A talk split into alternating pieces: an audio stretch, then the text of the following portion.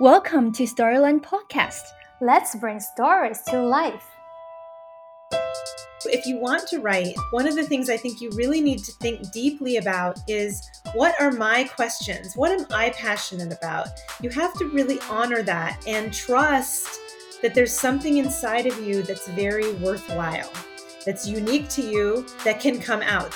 Childhood is a beautiful place to locate those deep feelings, those deep sources, those deep stories that might inform your writing.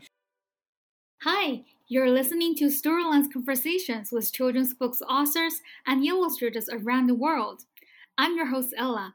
Our guest today is Amy Alznauer. She's a polymath. Apart from being a writer, she's also a managing editor and instructor of calculus and number theory at Northwestern University. Amy's most recent work is in children's picture book biographies. In 2020, she had three picture book biographies came out. Her work has won numerous awards. Amy now lives in Chicago with her family. Welcome, Amy. Hi, everyone. I'm so happy to be here. Thank you, Ella, for having me on the show. When I was reading your bio, there was something very impressive to me is that you not only write, but you also teach math. That's kind of very special. At least that's the most eye-catching keyword for me. And you also do so many things. I was wondering, how did you manage to do so many things at the same time? Well, um, let me start with the math the math and the writing so i always i always wanted to be a writer from the time i was a very little girl and i didn't love math. So that's sort of the bigger surprise in my life. So i've always wanted to write but um, my father's a mathematician and he is um, a joyful mathematician a vocational mathematician. Um, so i grew up in a home where math was something that was beautiful. Um, so even though in school I found math to be rather dull, um, boring, um, routine, um, and it, it, didn't have any spark to it, it didn't have any creativity, I saw something very different in my house. Um, I remember uh, my father would discover something, um, make a you know prove a new theorem or make a new discovery and i his his office was in our basement and he would come bounding up the steps and he would dance my mother around the room and we would be thrilled. And so I saw, I knew that math was beautiful. And there was always this mystery. I'd go visit him in his office, and he was, he had these big yellow legal pads, and he'd be writing with this beautiful blue fountain pen on the legal pads. Um, and it just looked beautiful. Um, so I knew that there was something I was missing in school in math. So I guess I had this little outside knowledge that math was amazing, um, but I always wanted to write. So then I got into into college and I started. Um, you know, taking these English classes. And then I took a class um, that was called Cultural and Intellectual Perspectives on Science. And it was actually a creative writing class taught by an organic chemist. So it's a very strange, strange class. Um, and I read all these books about science. And I thought, science is such a beautiful thing and that was connecting with what i knew from my father's life and i thought i want to be inside of that. I want to know what that's like. So i started studying science and then i and then that sort of segued into mathematics. Um, but somehow along the way even though i did love math and i really loved teaching it i realized at some point that what i really loved in that class was the writer's perspective on math was that communicative that communication about mathematics. So I think that's why I love teaching it. It's like what I why I like writing about it. But the core is still that um, expressive um, aspect, which is more writing than it is math. So that's a long-winded answer to what you said. In terms of doing a lot in my life, I just have a lot of interests, so I try to balance them, and it's not always easy. Some, you know, mm-hmm. sometimes I'm more focused on one than another one, but yeah. Uh, but it's really quite impressive. And I think for me, when I was little, I, I didn't like math, partly because uh, uh, I didn't like the teacher who taught math. um, so whenever I think about math, like I think about that teacher, and I have a bad feeling about it, and I stopped learning. So yes, kind right. of uh, yeah, horrible. whenever it comes to do the examinations, I I just did very poor. No, no, that makes sense. That makes mm-hmm. sense. Um, yeah, there's not mathematics is fundamentally creative, and what my father was doing was creative, and he's exploring mathematics that hasn't yet been discovered. And so it's a very it's a it's an, an essentially creative discipline. But when you learn it in school, there's nothing creative about it. The answers are at the back of the book. You're trying to get all the answers right. You're trying to do well on the exams. And so if you're a creative person, um, there's nothing to excite you. So I think I think a lot of kids get turned off early. So mm-hmm. and definitely by teachers. I, I, have I have my students write mathematical autobiographies and tell me what their past was. Nine times out of ten, it's exactly what you said. There was a teacher that they that turned them off of the subject. So mm. uh, I know there's a book you wrote. Uh, it's about um, India mathematician. It's called The Boy Who Dreamed yes. of Infinity. And I think by reading yes. that book, uh, it also let me know that uh, math could be beautiful, um, and uh, someone who loves math could be so passionate. And probably, I think yeah. we could briefly introduce this book to our audience as well. So I've known about this story all my life because when I was a little girl, my father, um, I was on a trip with my father to England, um, and he was he was not there to do this. He was there to see this um, mathematician, Lucy Slater, um, and he was actually stopping in England on his way to Germany. It was not even a scheduled stop. So he was there. He was meeting with this this person he knew, and she mentioned um, that some of her teachers, when they were young back at Cambridge, they had been there during Ramanujan's time. Now, my father had written his dissertation on Ramanujan. So he knew Ramanujan's mathematics, even though at that time, very few people knew who Ramanujan was. His mathematics had kind of faded out of favor. People were not working on it. So, anyway, he went into the Cambridge Library to look at these boxes from the estates of these old mathematicians. And he found this lost notebook of Ramanujan, which was the work Ramanujan was doing on his deathbed.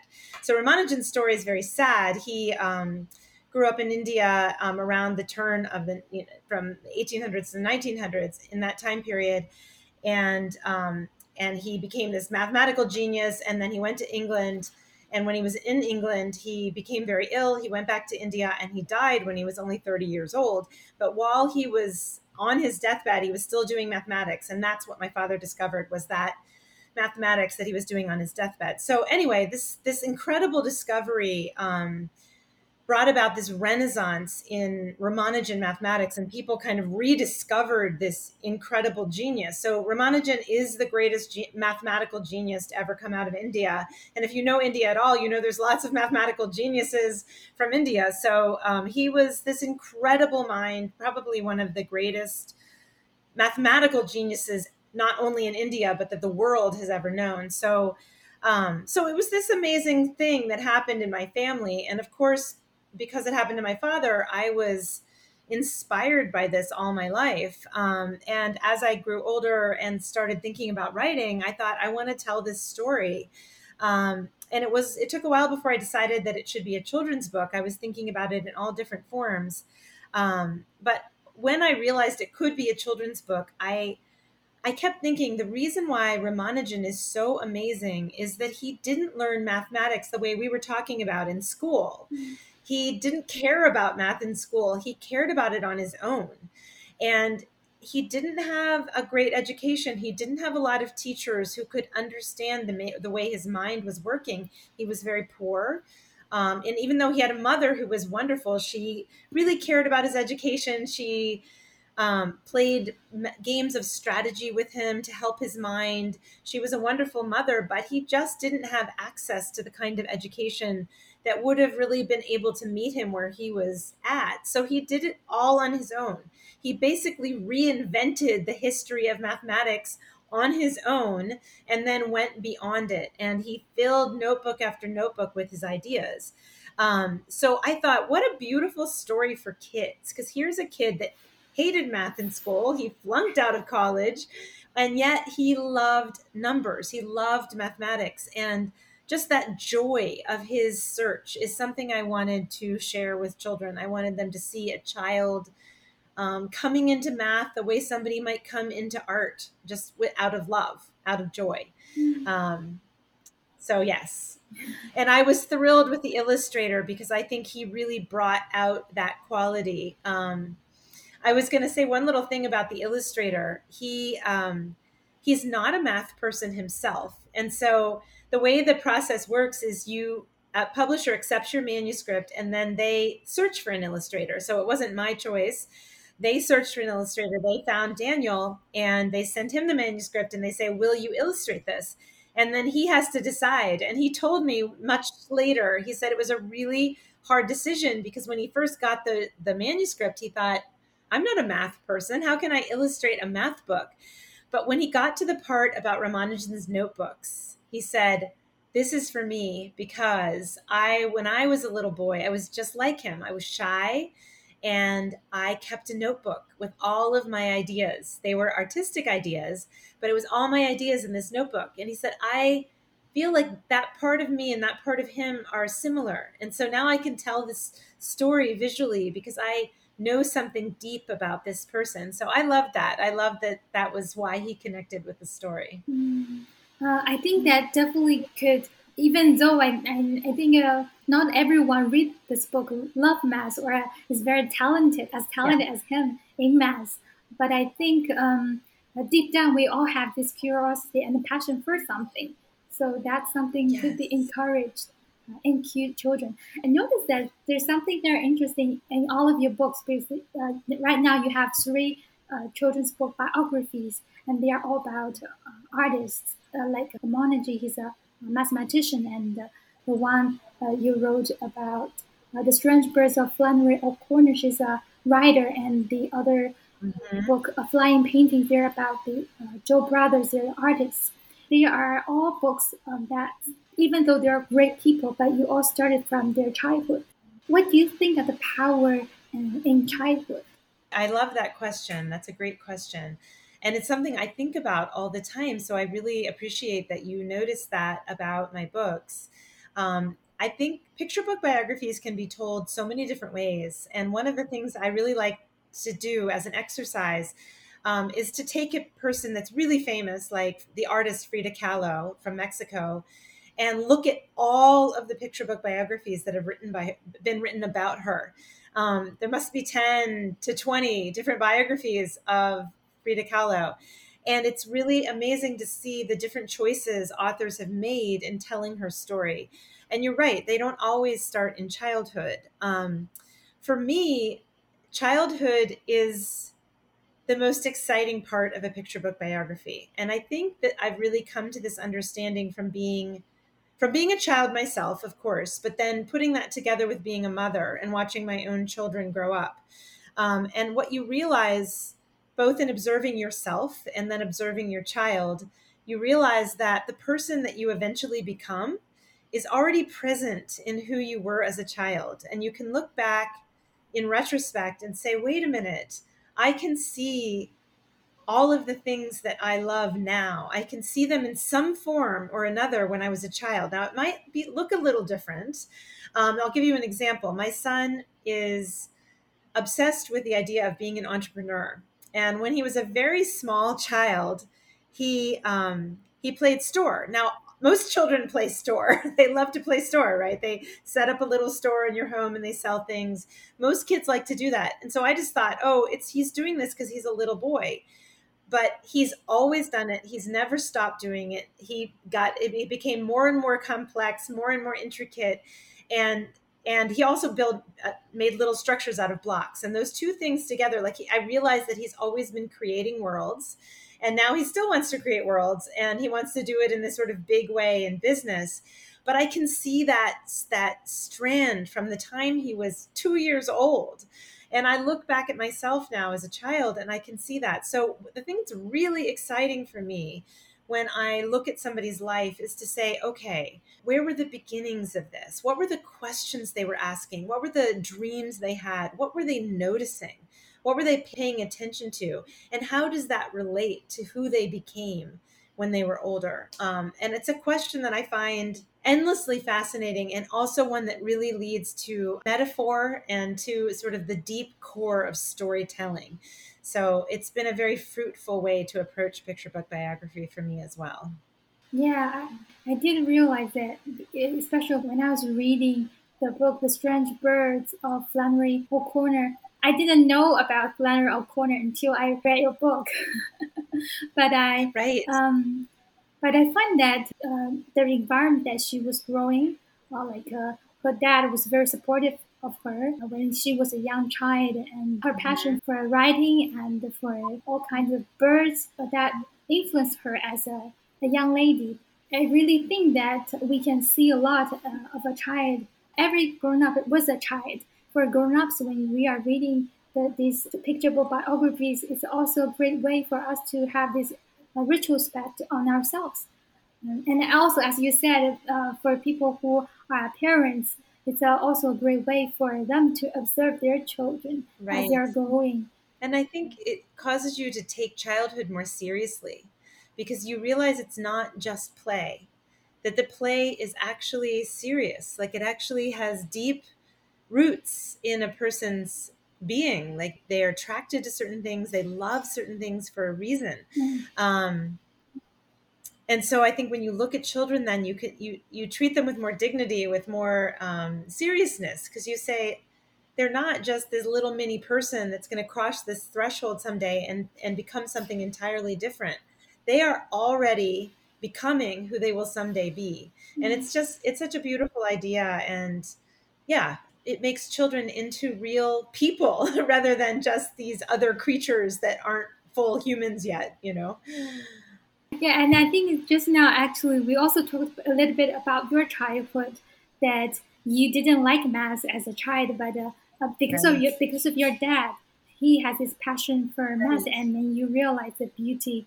of mathematics. Right. And now you're also a mom. So when it comes to your child, when they're learning math, uh, were there any ways for you to help them to realize the beauty of math? I think so, yes.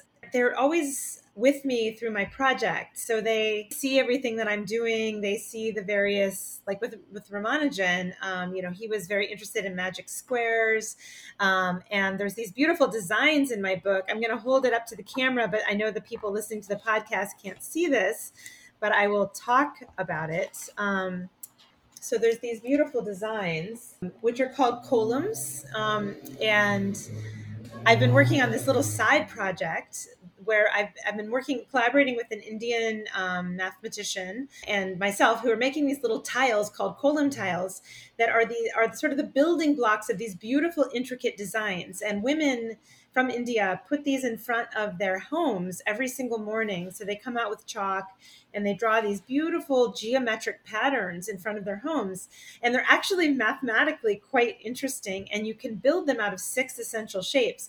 So I've been making this little game with, with this collaborator out of these wooden tiles that have these six essential shapes. And my children get to play with them all the time, and we talk about them.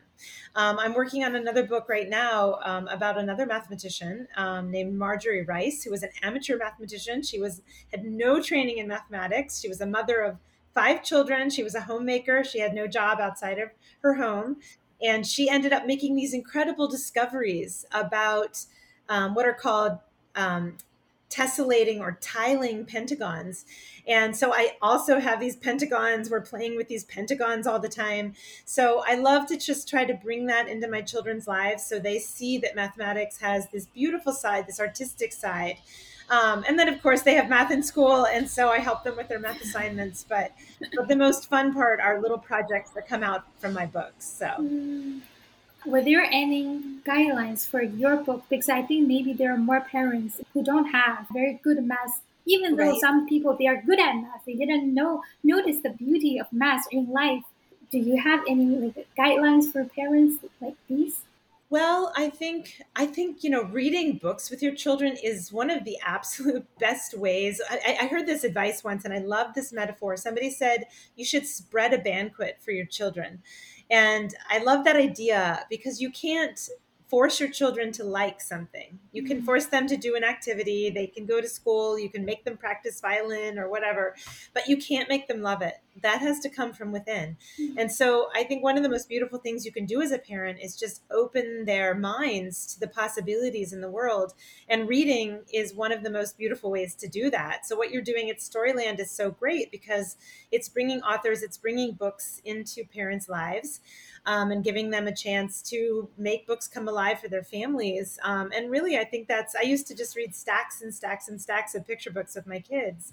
So I, even for math, I think that's a wonderful thing. And that's part of the reason why I'm writing math picture book biographies, because it inspires kids and they can see, um, they can see a whole world that maybe their parents personally can't give them, but they can see it through this book. Um, so so I think that's a great thing for parents to do. And other than that, I mean, just be supportive of children in school, but that's not quite the same thing as inspiring, right? Yeah, inspiring inspiring is what you're talking about. So yeah, yeah. Yeah, playing playing games is the other thing I would say. Play games with your children because games are very very mathematical. So mm-hmm. it's fun to have strategy games and that's what Ramanujan's mother did with him. She played games of strategy.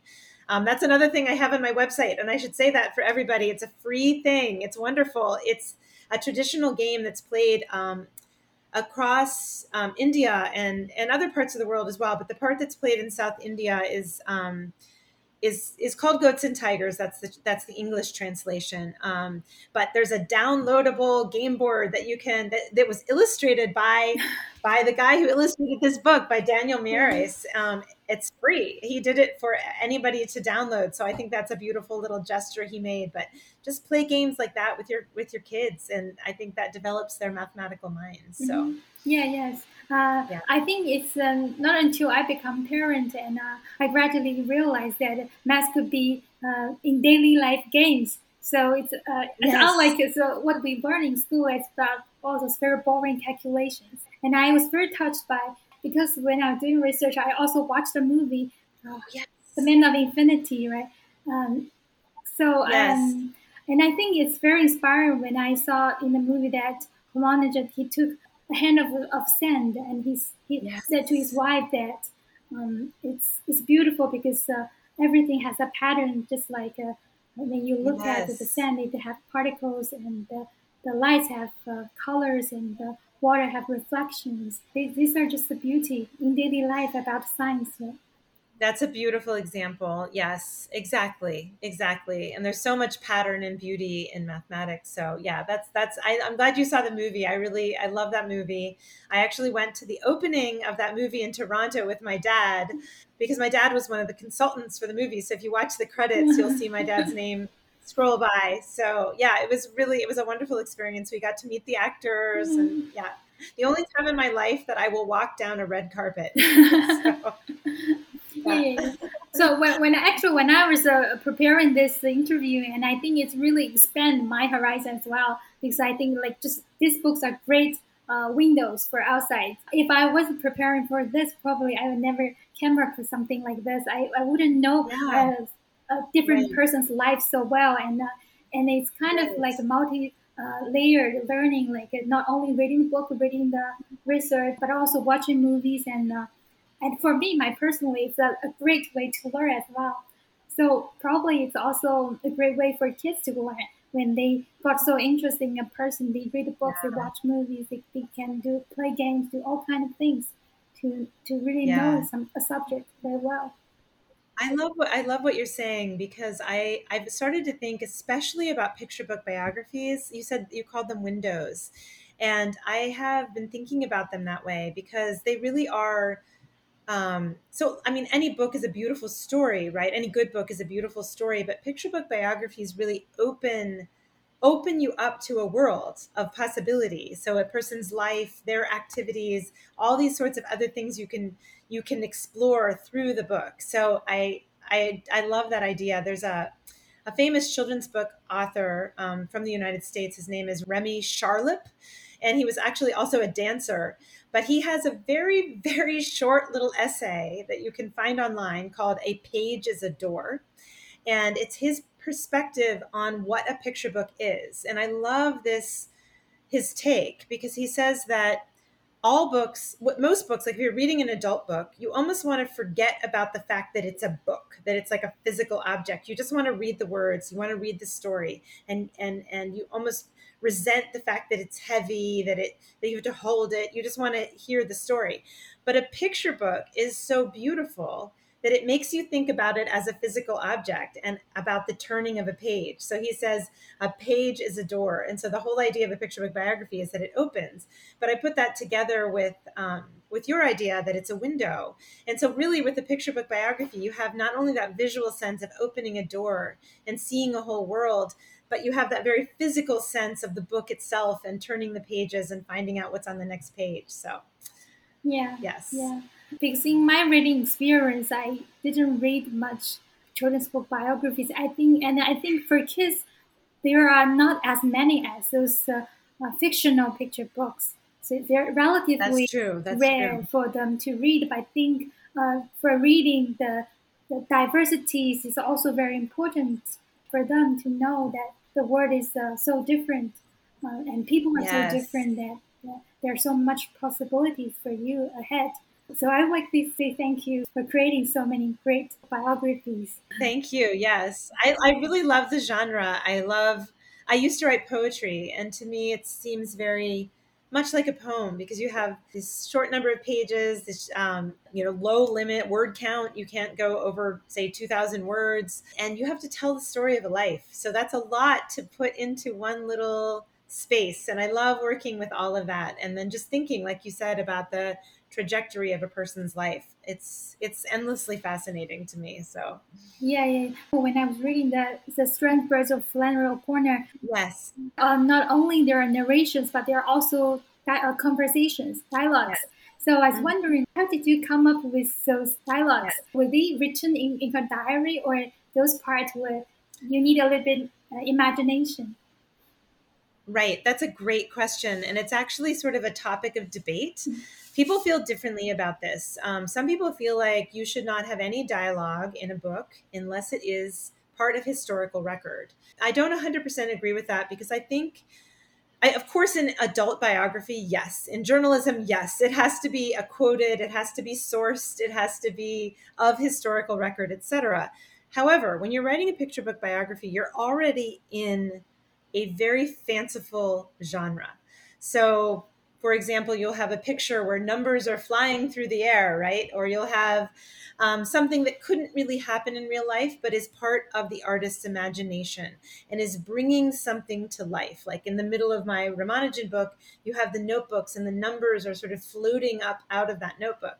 So within that genre, I feel like an imaginative spirit in the writing is also fine. Um, as long as you clarify that in the author's note, so you make it clear what was fact and what was uh, creative imagination. So there was a little bit of dialogue that was created for the Ramanujan book, but the Flannery O'Connor book was different. Um, the dialogue in that is actually very, very close, um, if not perfectly, part of historical record. And so the way I did it um, is that she has extensive letters where she talks a lot about her life. Um, so I would pull little pieces from those letters. Um, and there were a few things that are part of historical record that were repeated scenes. So at the very beginning of the book, her mother says, Your room, young lady, is a mess. Now, I did, there's not anywhere in historical record that says exactly that line.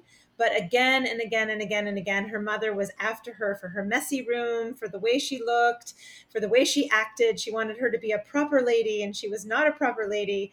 Um, so it was what's called representative dialogue. So I, so I, I, think you have to come up with a certain code ethical approach to dialogue that you feel comfortable with. But I think there's a broad spectrum that's okay mm-hmm. in children's books. Mm-hmm. So yeah, yeah. yeah.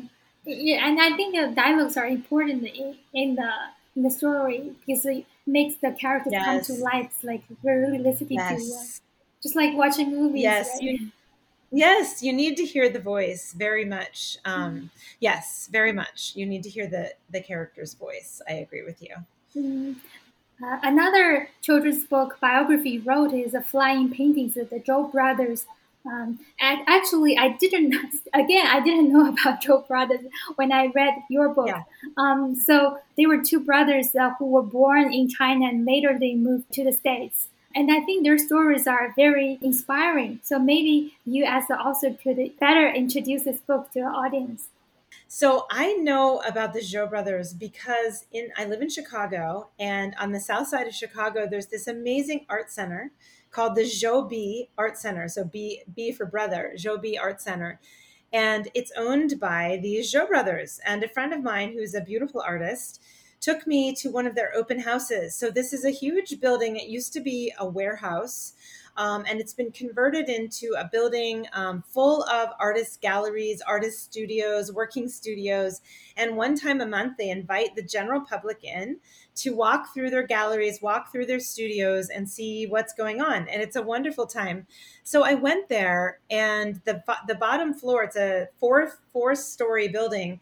The bottom floor is their work, um, and they have these huge books that are the catalogs of their art.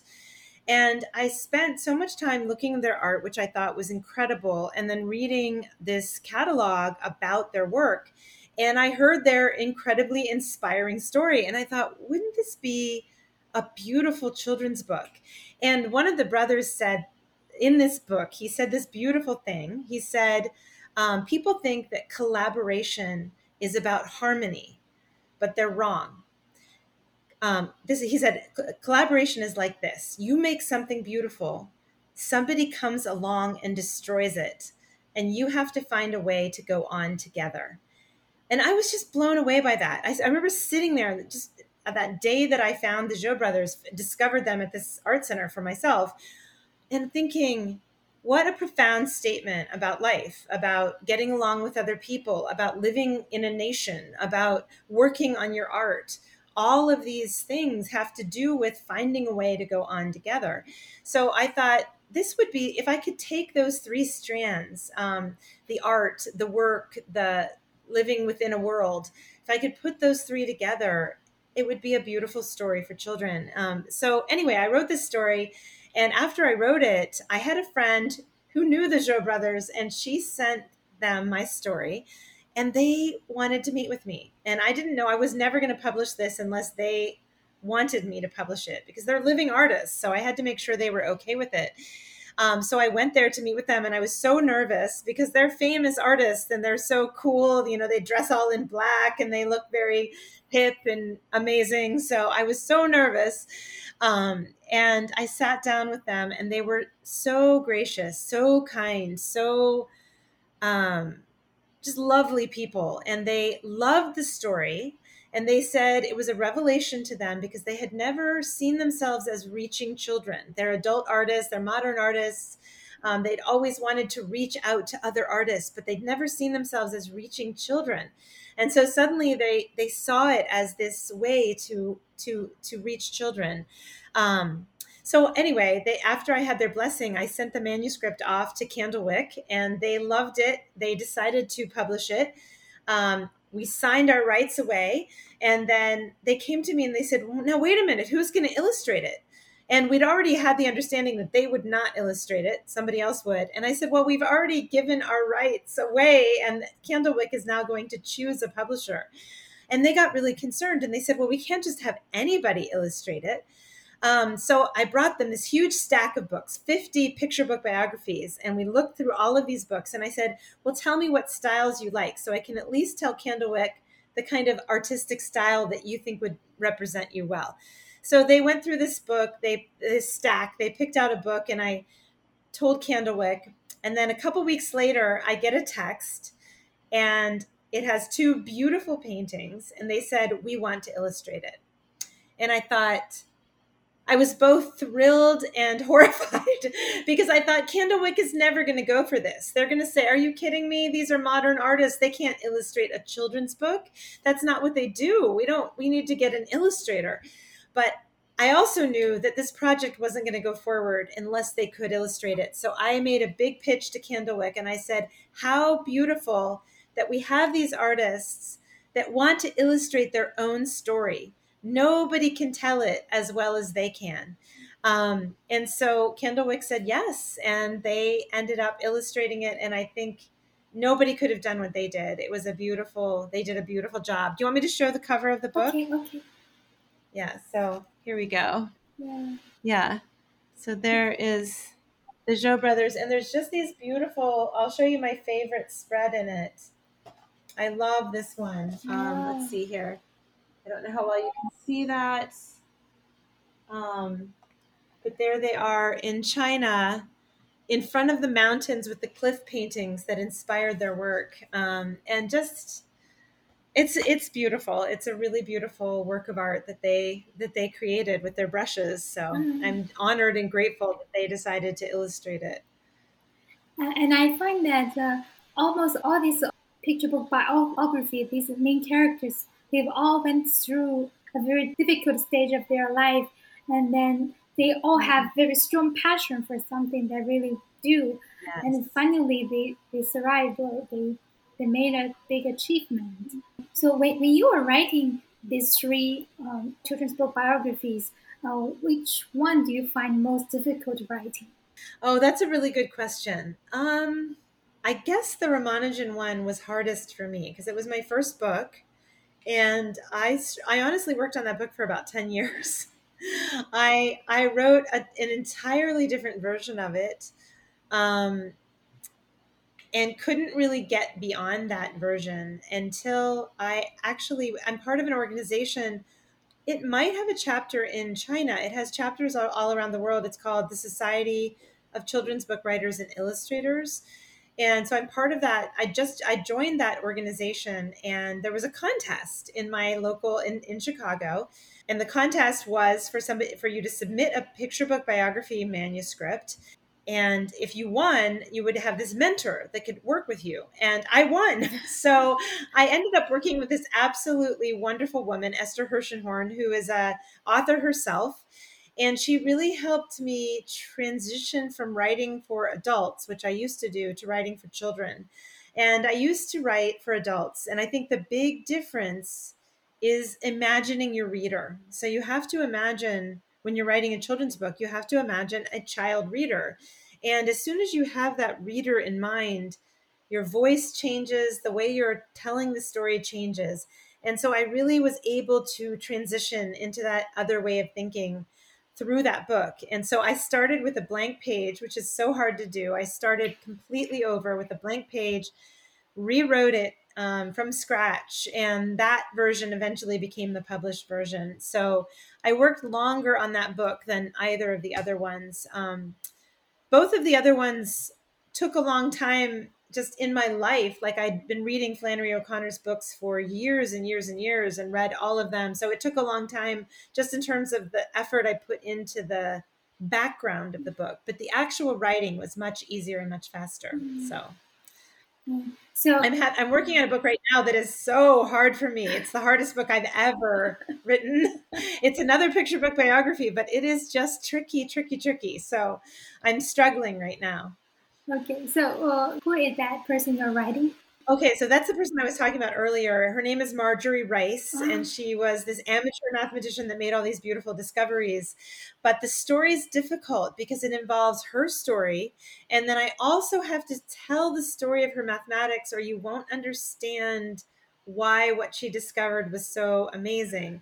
So there's these two stories I have to tell. And one of them is a little bit technical. So because it's mathematical. So, um, it's just a harder it's a it's, it's there's these tricky pieces but actually just in the last week i think i had a breakthrough so i have this great idea for how it's all going to work so i am excited but uh, yeah it's been very it's i've been thinking about it for months and i've been working on the actual writing of it for months it's amazing that something as short as a picture book biography can be this difficult but it can be really hard Yeah, So- yeah. I think that because it's short, so it's more difficult. Otherwise, if you write a novel, you have chapters to to elaborate on it. Yes. I yes, I agree with you. I definitely I'll write a novel after this. It'll be a piece of cake. Uh, so um, you got an um, MFA in creative writing, and now you are writing so many great children's books. And uh, do you have any suggestions in terms of writing to people who also want to create their own stories? That's a great question. Um, so my my advice is sort of in two pieces. I really I've wanted to be a writer my whole life, but it took me a really long time to figure out how to even begin. Uh, I used to take these writing books that teach you how to write supposedly and i would try to do all the exercises in them dutifully and everything i wrote was terrible and i would feel ashamed reading my writing because i knew it was bad and I didn't know what was wrong. I thought I have this desire to write, but nothing is really working. Um, so, all of those books that say, this is how to write a character, this is how to write a scene, this is how to write, how to develop your voice, this is how to um, do dialogue, all of that stuff isn't going to help you at all until you have figured out how to locate something deep within yourself that you want to bring out. So I think there is this confidence and this going inward that needs to happen before you're going to be able to tell a story before any of that advice is going to matter. So what you if you want to write, one of the things I think you really need to think deeply about is what are my questions? What am I passionate about?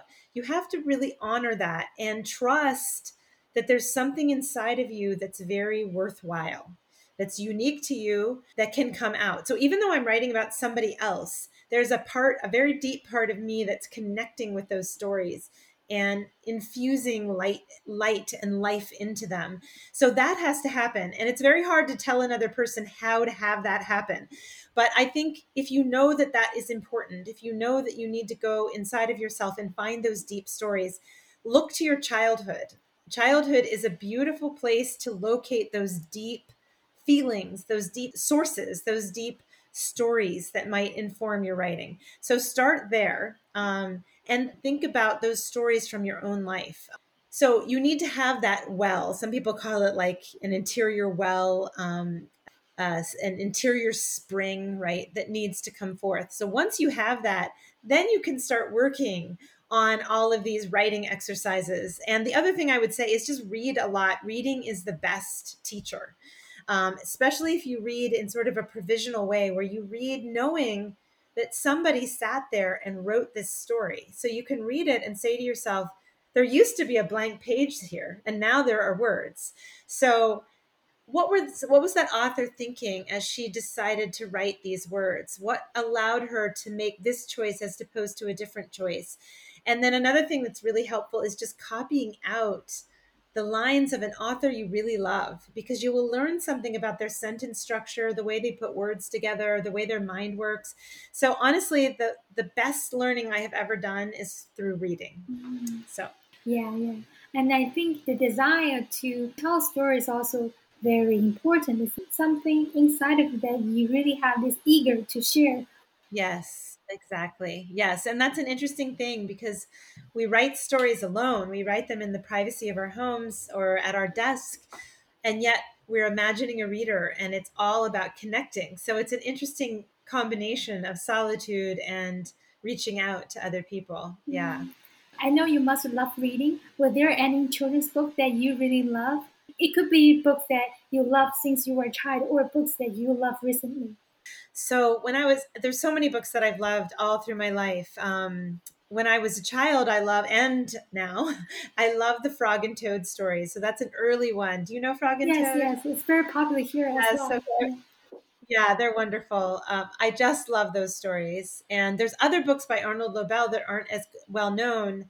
Um, what's the one? Uncle Elephant and then the grasshopper books and mouse soup. There's just so many wonderful ones. So i love arnold lobel. I love his writing. I love his illustrations. I love everything about him. Um, i loved beatrix potter. Um, so those are sort of the picture book side but i a couple novels that i loved. I loved the secret garden and the little princess. Um, those were two of my favorites. Recently um, there's been there's so many picture book biographies that I love that other people have written. There's I've recently become acquainted with Cozbi Cabrera and Susan Slade, who wrote a book called Exquisite um, about the life of an American poet, Gwendolyn Brooks. And she, Cozbi Cabrera is a beautiful illustrator. Um, so I've just I've really fallen in love with her with her stuff. And I love how she talks about illustrating because I think she talks about illustrating the way I talk about writing. I, I watched a little um, clip she she did giving advice to illustrators, and she gave the same advice. She said, "Think about your childhood," and she made it even more specific. She said, "Think about the games you played as a child." Because she said they're so deep and rich, and you could draw for hours just thinking about jumping rope and all all the things that happened around that the games the interactions with other kids the way you played the game the things you thought about. So i love that. She said find this source and she talks about finding your heart. Um, so that's a book i love. Um, i love love love the novels by kate DiCamillo. She's very famous here. I don't know if people know about her in china but Kate Camilla's books are amazing, and she has a new one coming out on September 28th, which I'm so excited about. Um, so her books are like The Tale of Despereaux, um, The Miraculous Journey of Edward Tulane. So those books I highly recommend. Um, there's another one, um, The Girl Who Drank the Moon. Yeah, yeah. Which uh, we have that, that, in book. our library too. Oh, do you? It's such a good book. So yeah, I, I adore children's books. Um, I read them all the time with my kids. Okay, I think that's so much about our podcast today. Thank you so much for sharing so many great advice and the stories behind your books. And I have such an honor to talk to you because uh, before that I was so nervous um, because I wasn't good at math. I think, oh, I'm going to talk about it uh, also. Who's so good at math? right. Oh well, thank you so much. I, it's such an honor to be on this podcast and I'm I really admire your whole project. I was I just love your website. Storyland is a great name and you're lovely and I'm I'm sorry you had to be nervous. no, after talking to you, I don't feel nervous at all. okay, good, good, good, good. Um, your questions were wonderful, and it was just a pleasure to speak with you. So thank you.